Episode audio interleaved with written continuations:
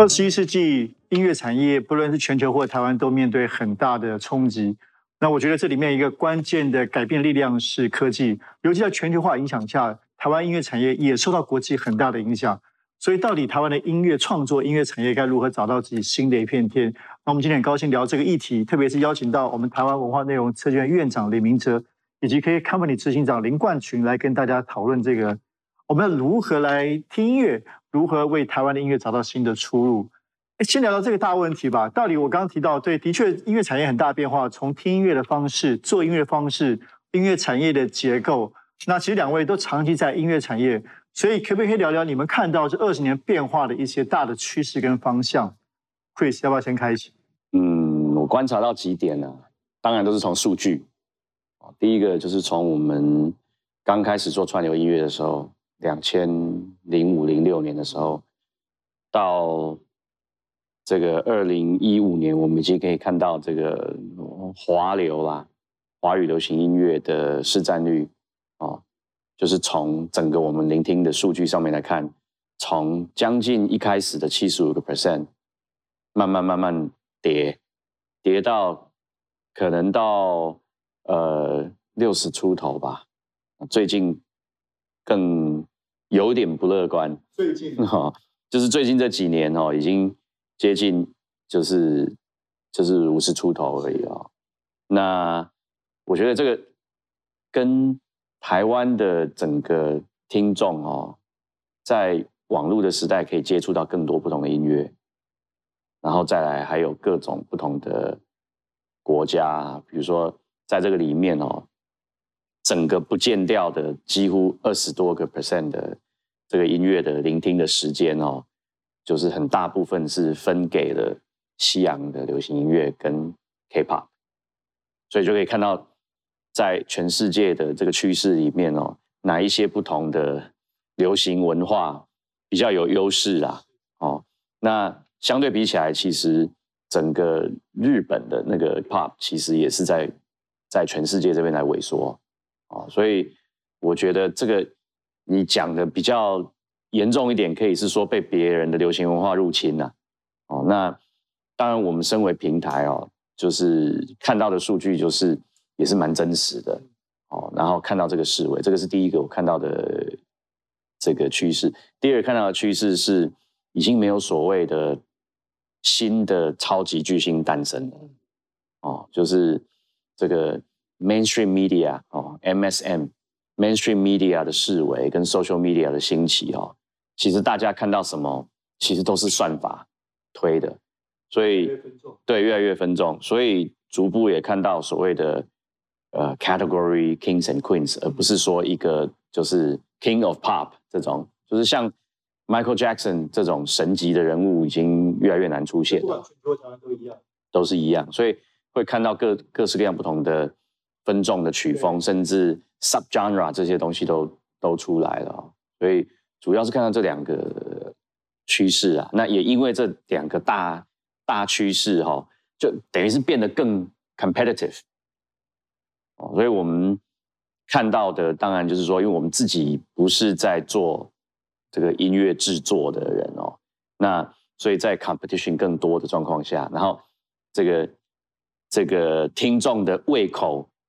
哦，然后再来就是说会英文，哦，也的人越来越多，然后在在这种各种状况下，我们确实是看到，就是台湾的流行音乐这边，就是有一点有新的挑战，对，就是一个蛮大挑战。院长同意吗？这两个观察趋势，或者有什么补充的？嗯，我想补充一下，就是说那个，我觉得分众是对所有应该说消费者的 consumption 是跟过往很不一样，所以。在一个新的艺人，或者是还在发展其中的艺人的，因为分众媒体，然后所以你的行销变得非常的困难，要跟过往的做法很不一样，这是一个挑战。那第二是说，其实会有很多新兴的娱乐形态出来，其实也在剥夺大家听音乐的时间。就听可能比如说打游戏，可能是听音乐的竞争者，因为整个娱乐的时间可能是有限的。对于你不同更多的娱乐的形态出来的话，会有互相的影响。然后第三个其实是，呃，科技的改变，其实有很多使用行为上的改变。比如说像我记得很久很久以前，很久呃还没有 smartphone 兴起之前，其实在 K bus 这样的数据是晚上睡觉前是听音乐的高峰，而在 smartphone 逐渐普及之后，是通勤的时间是听音乐的高峰。这个所以这一切都改变了消费者的使用的行为，这样子。其实你刚刚两位提了很多问题，我都想仔细挖掘。其实第一个问题，我是真的好奇，像你刚刚说，我们都知道更多东西攫攫取了注意力经济，追剧打游戏。但可是我一方面我也感觉到，包括我跟我的公司年轻同事，我觉得好像音乐影响力，我觉得也许是更大。就爸他未必 share 玩游戏，可是我觉得哦，我现在碰到的时代，年轻时代，可能二十年前听独立音乐，我觉得现在是很少数。现在一些独立音乐，其实大家都非常非常的 popular。我不知道，尤其你们对对于对资料对平台看到这个音乐的对年轻时代影响，是到底是这二十年是越大还是更小？嗯，我我觉得很明显是 diversity 有出来吧，就是说以前可能就是媒体比较单一，没有分众嘛，所以便是大家绝大多数人听主流的音乐，然后现在就可能主流就呃市占率就越来越低，然后但是并然后大家也会在不同的媒体、不同的管道上接触到不同的音乐、不同的资讯，所以我觉得这是这个是一个很明显的事实。第二个是说我我觉得因为音乐有一个特性，就比如你看一部电影，常常哈就是会发现看完之后没多久，你可能剧情也不一定。记住了，但是可能里面某些音乐的片段是反而你会记下，因为有些音乐的穿透性是有它独特的之处，在这一点我觉得是倒是没什么改变的。对对，所以我的意思说，我觉得其实现在这个年轻时代，我会更觉得像这个 indie generation。我不是说跟主流比哦，我是说对其他文化比起来，其实我觉得现在独立对台湾年轻人影响可能比二十年前更多更广。我不知道你同意吗？我同意啊，我觉得音乐的影响力其实是更大的。对。哦，就是你从那种哲学的角度的观点来看，就是说，在在这种饮食文化里面，盐可能是最不起眼的。可是你可以 imagine 没有盐这件事情的话，所有东西都是 not tasteful anymore，right？所以我觉得音乐它本身像刚 I Zero 讲的，就是说，其实它还是在更多的跟其他的这种。呃，娱乐就是有很多的 crossover 啊，所以你的影响力其实是其实是大的啦。那其实这个就代表是说，其实是商业模式的改变。嗯，错。就你可能过去在音乐这个领域来讲，就是说我就只做音乐，我就只靠比较单一的某一种的伴奏的形态，我就可以支撑一个一个歌手的 career。可是现在你就要想更多了嘛。你更多的 crossover 啊，我要不要跟游戏产业合作？哦，我要不要跟我我到底是把音乐当成是主菜还是配菜？哦，那我到底要直接从音乐来赚到我的最大的那桶金，还是我要拿音乐来当做我圈粉的行销工具？哦，然后用其他的其他的方式在在 monetize，对不对？那大家都有各种不同的玩法啦，就是不同的曲风也有不同的玩法啦。比如说，你看电音，最关键，对不对？像电音，其实我不觉得所有的 DJ 哦都是靠 streaming 或是版权的营收来赚他的收入，他可能是从他的他的他的 shows 他的演出，甚至是他周边的这种带动的一些潮牌哦。所以我觉得，我觉得。也不能是说有一套公式就是服，就是 fit in 每一个不同的 genre，因为音乐本身它就是我常常在讲嘛，就是音乐就三层嘛，emotion、passion、identity。哦，就是一听音乐一开始一定是有 emotion，哦，接下来就是 passion，接下来是它代表某种 identity，对不对？所以我觉得每一个每一个做音乐的人呢，其实也也在创作的时候也在思考那个歌。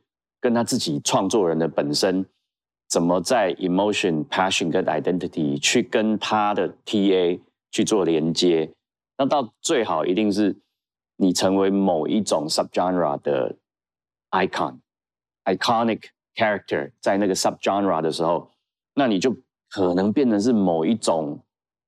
Identity 的代表，你就是已经进入这种宗教层面了。感觉我们做媒体也是。对，所以你好像到那个程度的时候，你卖什么人家都买单，对不对？那这个当然就是一个，就是 Holy Grail，就是你你到最后所有在经营一个 cultural icon 的人，哦，到最后他是最后经营的指标就是那个。可是这条路就是说，大家就是要自己各凭本事啊。对，哇，你讲的我心有戚戚焉。嗯，不是在，不是在努力做这个事。但回到你刚才说的，如果从一五年到现在，台湾的这个听台湾流行音乐的人越来越少，很多跑到 K-pop 那边去，到底为什么？就为什么对年轻人来说，K-pop 这么的吸引他们？就如果我们要相比对，这大家也常在问，到底韩国音乐为什么可以？那我们不一样在哪里？我真的是有问过，他们就觉得比较好听啊，对不对？然后比较新啊，因为他们有模组化的这些公司的复制这些所谓好听的。我我觉得像这种东西就很难很难讲了，就是说很多人就是华语流行也听，然后这个韩国的，就是 K-pop 也听，那现在美国人也听 K-pop，美国人甚至觉得 K-pop 比较厉害。那可能这种 impact 哦，就不只是声音，可能 visual 也有影响哦。所以我觉得韩国人在所谓的音乐本身，它就不是只经营一个 audio 的东西，它是 audio visual art。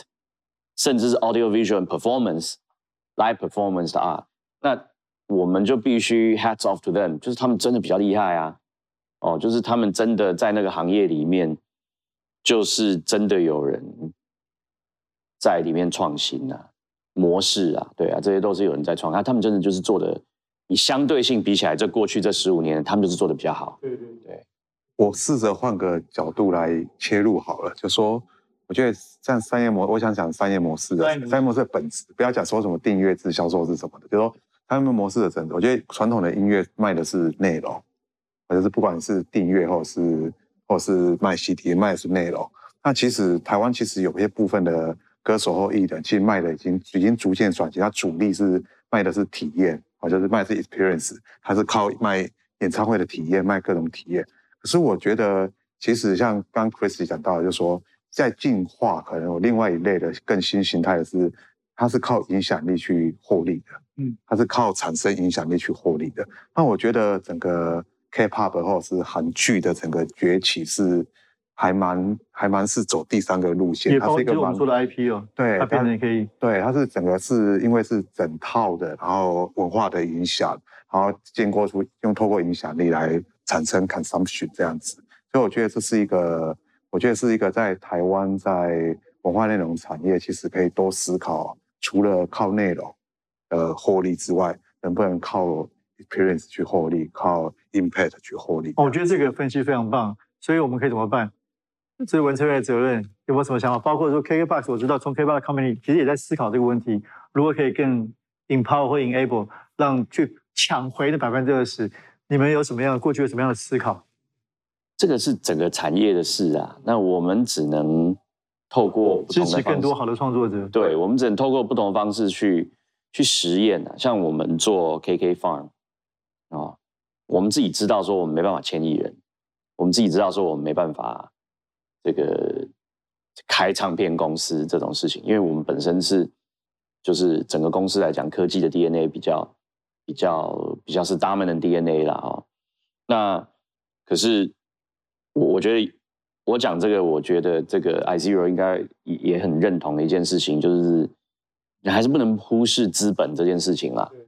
所以当初 KK Farm 其实就是觉得说，我们作为一个平台业者哈，我们这种工程师技术背景出来的人哦，也算是某种白手起家，没有资本，凭着自己对于产品的创意，那其实。我们还是要学习怎么去跟这个资本市场去接轨，那所以在科技业或者是说网络业、资讯业，其实有创投，有所谓的加速器，有什么的？那这套模式其实都是让我们就是哦，好，我今天要做我想做的产品，我不能只懂写 code 嘛，我不能直接天天在到一天到晚讲产品嘛，我要懂得怎么融资啊，那我要融资，我要懂得怎么讲。Investor 听得懂的 story，哦，懂懂得怎么做产业的分析跟趋势的预估啊评估，然后去讲出一套商业模式，然后最终说服人家说你把钱投给我是一个好投资哦。那这一套东西呢，我们一开始就会吗？没有，一开始也不会。可是得要接受，就是说要事情得要产业化嘛。那音乐也是一样，我们当初做 KK Farm，其实就是一样的想法，就是说，哇，那。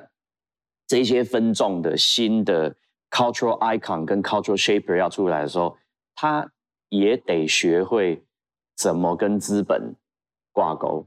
哦，以前的资本叫做什么？以前的资本就是说我去拿补助，这个不叫做跟资本市场对接。哦，所以他们本身要变成创业家，要先学习怎么样从一个创作者变成是一个创业家。那这一步是不好跨。所以当初做 KK Farm 的原因也是说，我们怎么协助这些创作人变成是创业家，怎么跟资本市场接轨？那我们当然就是提供某一种这种天使。天使在扮演这种天使 coach 的角色，哦，去去做。那这个转换，我我们做这个也是很大胆。然后我觉得也是也是这个啊，我们比九死一生好了，就是说比较好一点呢哦。那是因为我们有自己有那个经验。那我们挑人，我们挑我们要投资谁哦？那那有成功有失败，可是至少给一个机会让。让大家可以接触到什么叫做资本市场，至少你要懂得怎么写一个计划书，你要知道怎么开一个董事会，哦，你要知道怎么把投资人给你的钱老老实实的记在账本上面，哦，然后这些东西其实听起来很简单，很 obvious，可是对于创作人来讲一点都不 obvious，所以我们我们其实能够做的就是说，我们当然希望这个行业里面更多创业者，对对。所以我感觉到，因为那也是因为整个结构变了嘛，就是说大的唱片公司其实越来越无效。那我们都知道，就回到刚刚，其实是因为越来越分众，所以怎么让独立的小的，不管创作者或者小的制作人或者小的独立 label 有机会？那这个是我包括我们之前聊过，其实你们希望透过你们的工具，不管是资本或者是科技，去让这些更多不同的声音有机会出来，有机会被听见，对不对？对我我还是觉得，我从另外一个角度去诠释一下哈，就说。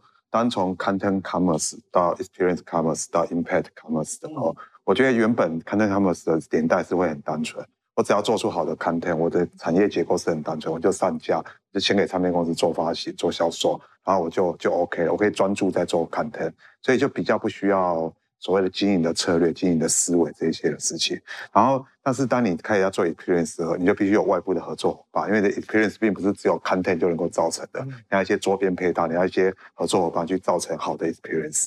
然后再来是说，当你要做 impact 的时候，你的你的 networking 会展得更广。所以我觉得，除了说这这整个事情就会，当你的时代在转变的时候，你的获利模式有多元化的可能的时候，我觉得你就不能只有不一定。只做 content 就可以直接赚钱，这个年代可能就要逐渐去去改变，所以就需要一些经营的思维，需要一些产业新的分工、新的角色的出现，然后就需要去引进资本的力量，然后就需要有一些合作、一些整合的发生，这样子。哇，这个真的非常对我来说非常非常受到启发。然后我们再谈谈线上，特别是科技，其实这两年出现很多的变化。先谈一点好了，因为像以 KK Box 在 KK Company 来说，哎，比如这一年。从二零二零年，台湾开始非常重视 podcast，那我们也用新的方式，比如声音经济来描述。那当然，大家都在找这个 podcast 的这种新的商业模式。所以，那你们也其实正是更转向注重 podcast。你觉得从音乐到声音，这个对声音经济有什么样的改变？我觉得其实又讲回比较那种科技人的思考一点哦，就是说，在整个就是价值在作为一个。一个这种 to C 哦 B to C 的一个平台的角度来看哦，最大的价值其实是总用户使用的时间长。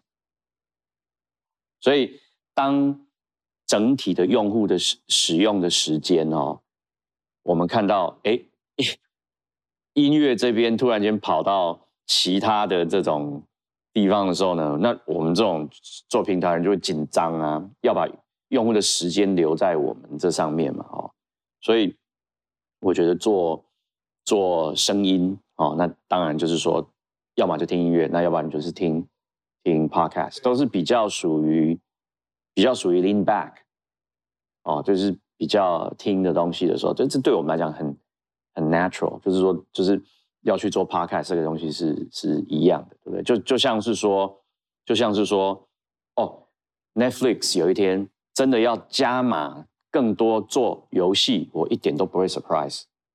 哦，哪一天有那种大型线上游戏公司说要做 VOD，我一点都不会 surprise，就是就是大家就是在 compete，compete 就是用户的时间，因为那个是你再有再多的 multiverse，一个人一天就是二十四小时，你就没有办法哦，也不会分身，所以创造更多声音的内容嘛，对，让让台湾的用户可以有更多使用的时间。啊，其实这也是可以彼此引导嘛，就是同样在声音方面，从音乐到到内容，因为的确，我觉得这 Pocket 其实在对很多产业都有很多的影响。我们看到也有包括电视剧啊，像《火神的眼泪》也在做 Pocket，像我们自己做杂志也开始做 Pocket，让不同的平台有更多串联的机会。所以文字这边也会有一些思考嘛。这种不同媒体之间的关系，不过我觉得还是，比如 podcast 更更是明很明显是刚刚讲 impact 这边的事情，因为它 podcast 并不是直接从 content 去做获利。对。那另外一个另外一个角度是说，如果我们从 IP 的角度来看好了，就是说 IP 的寿命或者它的多元的展现，要想，因为 IP 要有，就是它的生命，它的广度应该要想办法去把它延延伸。我觉得这个趋势也是蛮。蛮明显的，所以像火神的眼泪会想做 podcast 这一类的事情就会发生。对，好，那更科技一点，就是这这过去这半年，从 NFT 到 Metaverse 在台湾是个非常热的话题。其实 K Bus 也当然 K Company 一直非常关注。你觉得这对创作者来说，这些新的科技会有带来什么样的注意？以我过去的经验哦，算是那种骨灰级的，每一次只要有这种新的科技的 format 一出来哦。创作者一定都是排斥的啦。哦，OK，就是大多数的创作者是排斥，就是其实是 fear，会不会这个东西一来，我过去 我要重学了，我要就是我对，所以所以我我我觉得这件事情就是说，呃，我们从做串流也是一样啊，哦，大家从单曲购买到说这个串流的这个技术来的时候，也是就是。这一个技术 technology 就改变了 format，format 改变了商业模式嘛？那一样就是说，你说 NFT 这种东西，它其实是从你从内容的业者来看哦，过去的几十年，哦，以内容业者的主观角度为出发的时候呢，他们觉得这个叫什么 licensing economy，就是说我创作出来的，我就是有这个 copyright。所以我的 predominant 商业模式就是 license license license，就叫 licensing economy 嘛。所以大部分做内容的公司都觉得，我授权的收入，因这因为这个是人在家中做，然后钱从天上飞过来，就就掉下来，这种东西是他习惯的嘛。哦，那可是变成这种 licensing economy，第一步就突然间 internet 完就变成什么 licensing economy，就是变成是。Attention economy 变成是 sharing economy 了，内容就是一天到晚被传播了，对不对？这个时候我就觉得说，哈，我的内容以前都可以直接收到钱，现在你告诉我不能直接收到钱，那我到底赚什么钱？那其实内容业者要去思考一件事情，是说他没有真正赚到钱，其实他是有的，只是他赚到的不是 fiat currency，他赚到的是 social currency，影响力嘛，影响力就是一种。就是就 social currency，那你可只是变成是说啊，你又要把那个位能再转换成动能一次了啦，就是说你就又更难，你就要再转换一次。那这件事情就是有一点觉得就是说 out of comfort zone，所以我就保护保护，我就不行，这个要来做 sharing 的不行不行，他先 block。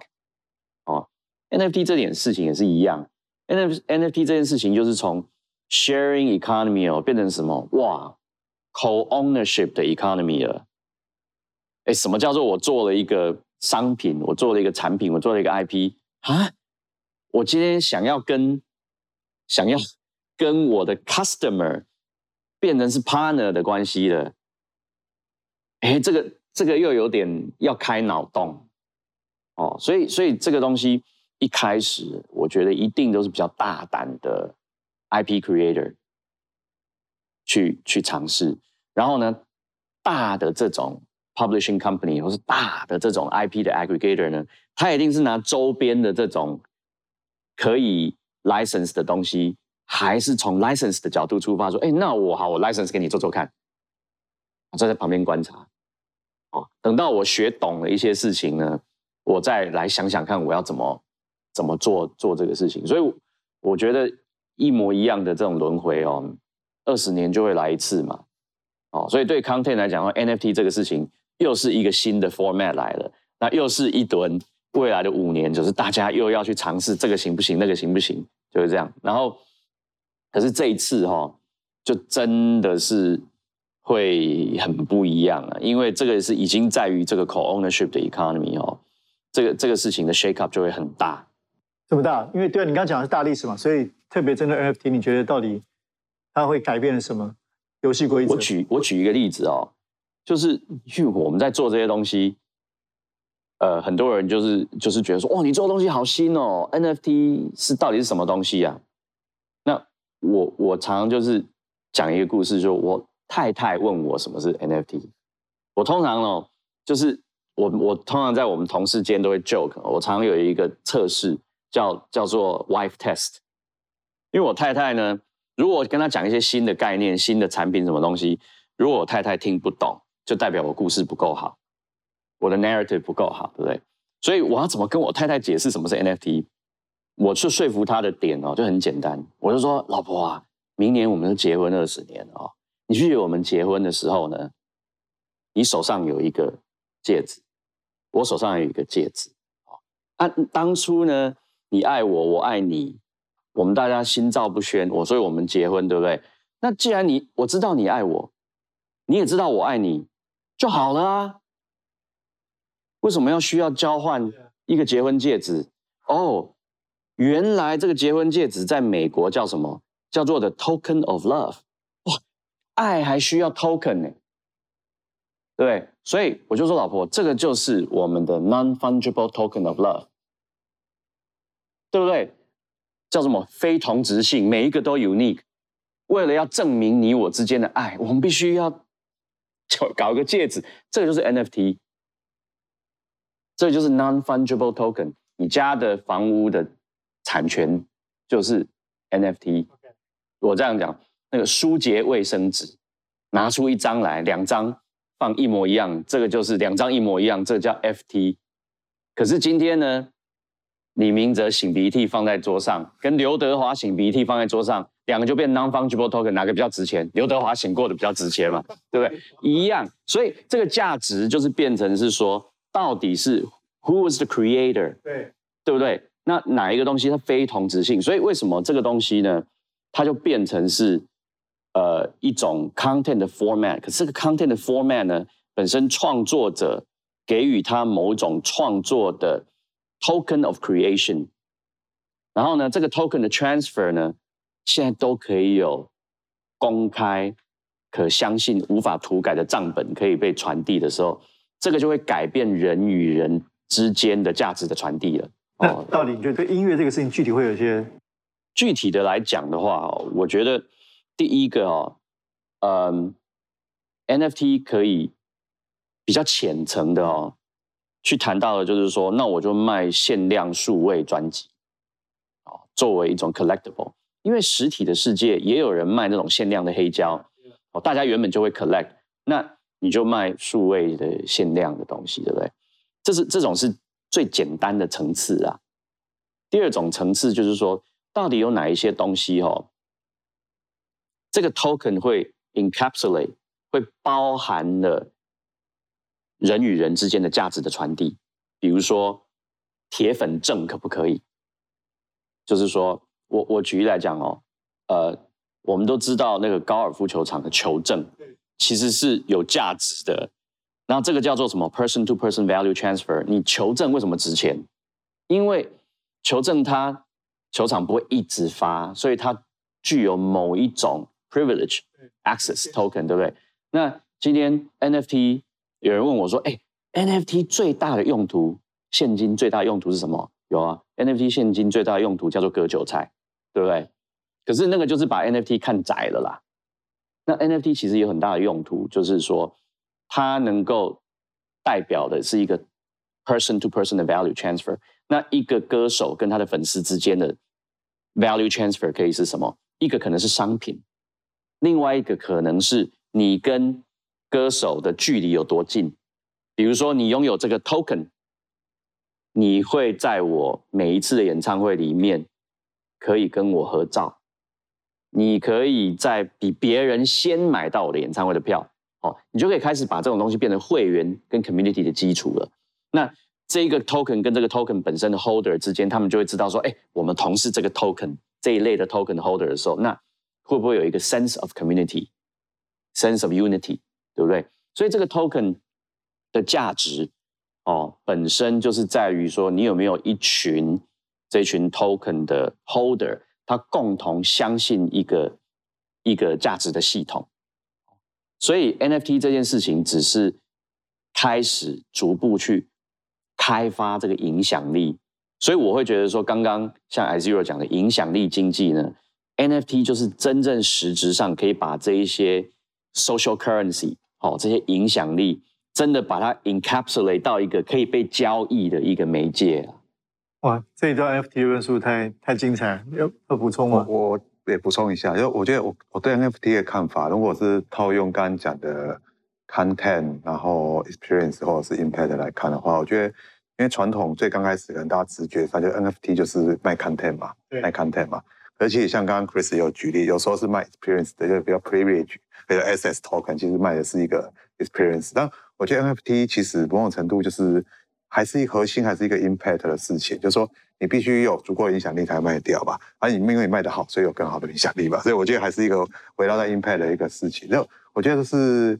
所以，我我觉得还是就是回到 business model 的本质来看的话，就是不管是音乐或影视，或者是其他的内容，我觉得其实要去思考说，在整个大家使用者这种 consumer behavior 的习性在改变的时候，我们的价值要用怎样的方式去把它变现出来，这样子。对，让我想到就是你也参与共同创办的这个一个平台 Our Song，那它也是一个现在是 NFT 的某一个交易的平台。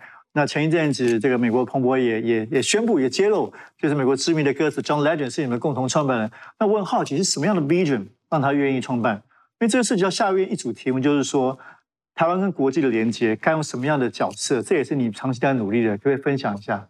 因为我想，像 John Legend 这种等级的 artist 哦，就应该有一百五十六家公司在他们他们他的门口递 proposal 说要发他的 NFT，对不对？那我当然是透过一个共同的朋友去介绍到他，去认识他，跟认识他的经纪人哦。他在聊的过程当中，我就谈说我很我很想跟你合作啊，哦，那他就说那你要不要也来提案？那我就是说我想跟你合作，可是我不想要你的 NFT。哇，他就说 全世界人都要我的 NFT，你不要我的 NFT。我说。我说我要你的 NFT 有什么意思？NFT 现在最大的 utility 是割韭菜，你要割韭菜吗？你割韭菜是今年割、明年割、后年割都一样。以你的，以你赢过十二次 Grammy，以你在全世界的影响力，你爱什么时候割韭菜什么？可是那是你真的想要的吗？哦，那我就跟他讲讲说，一个新的科技的来临哦，到底它是让我们这整个世界变得更 isolated，或者说贫富 elites 跟 mass market 差更两极化，还是科技应该要扮演 democratization？我就说我们做 our song 不是 your song my song 是 our song 的原因，是因为我们要做 democratization，所以我找他是说我要你来当我的 co-founder，当我股东。哦，当我 Chief Impact Officer，哦，跟我们一起团队一起努力哈，协助让全世界所有的人都能做 NFT，都能够把自己的创意跟自己的那个 creativity 转换成为一种可以被交易的 asset。那你知道 John 他这个人哦，就是你听过他唱歌，你也知道说他讲话就是跟唱歌一样，你知道吗？他讲话就是。就是说，你看他，他本名叫 John Roger Stevens。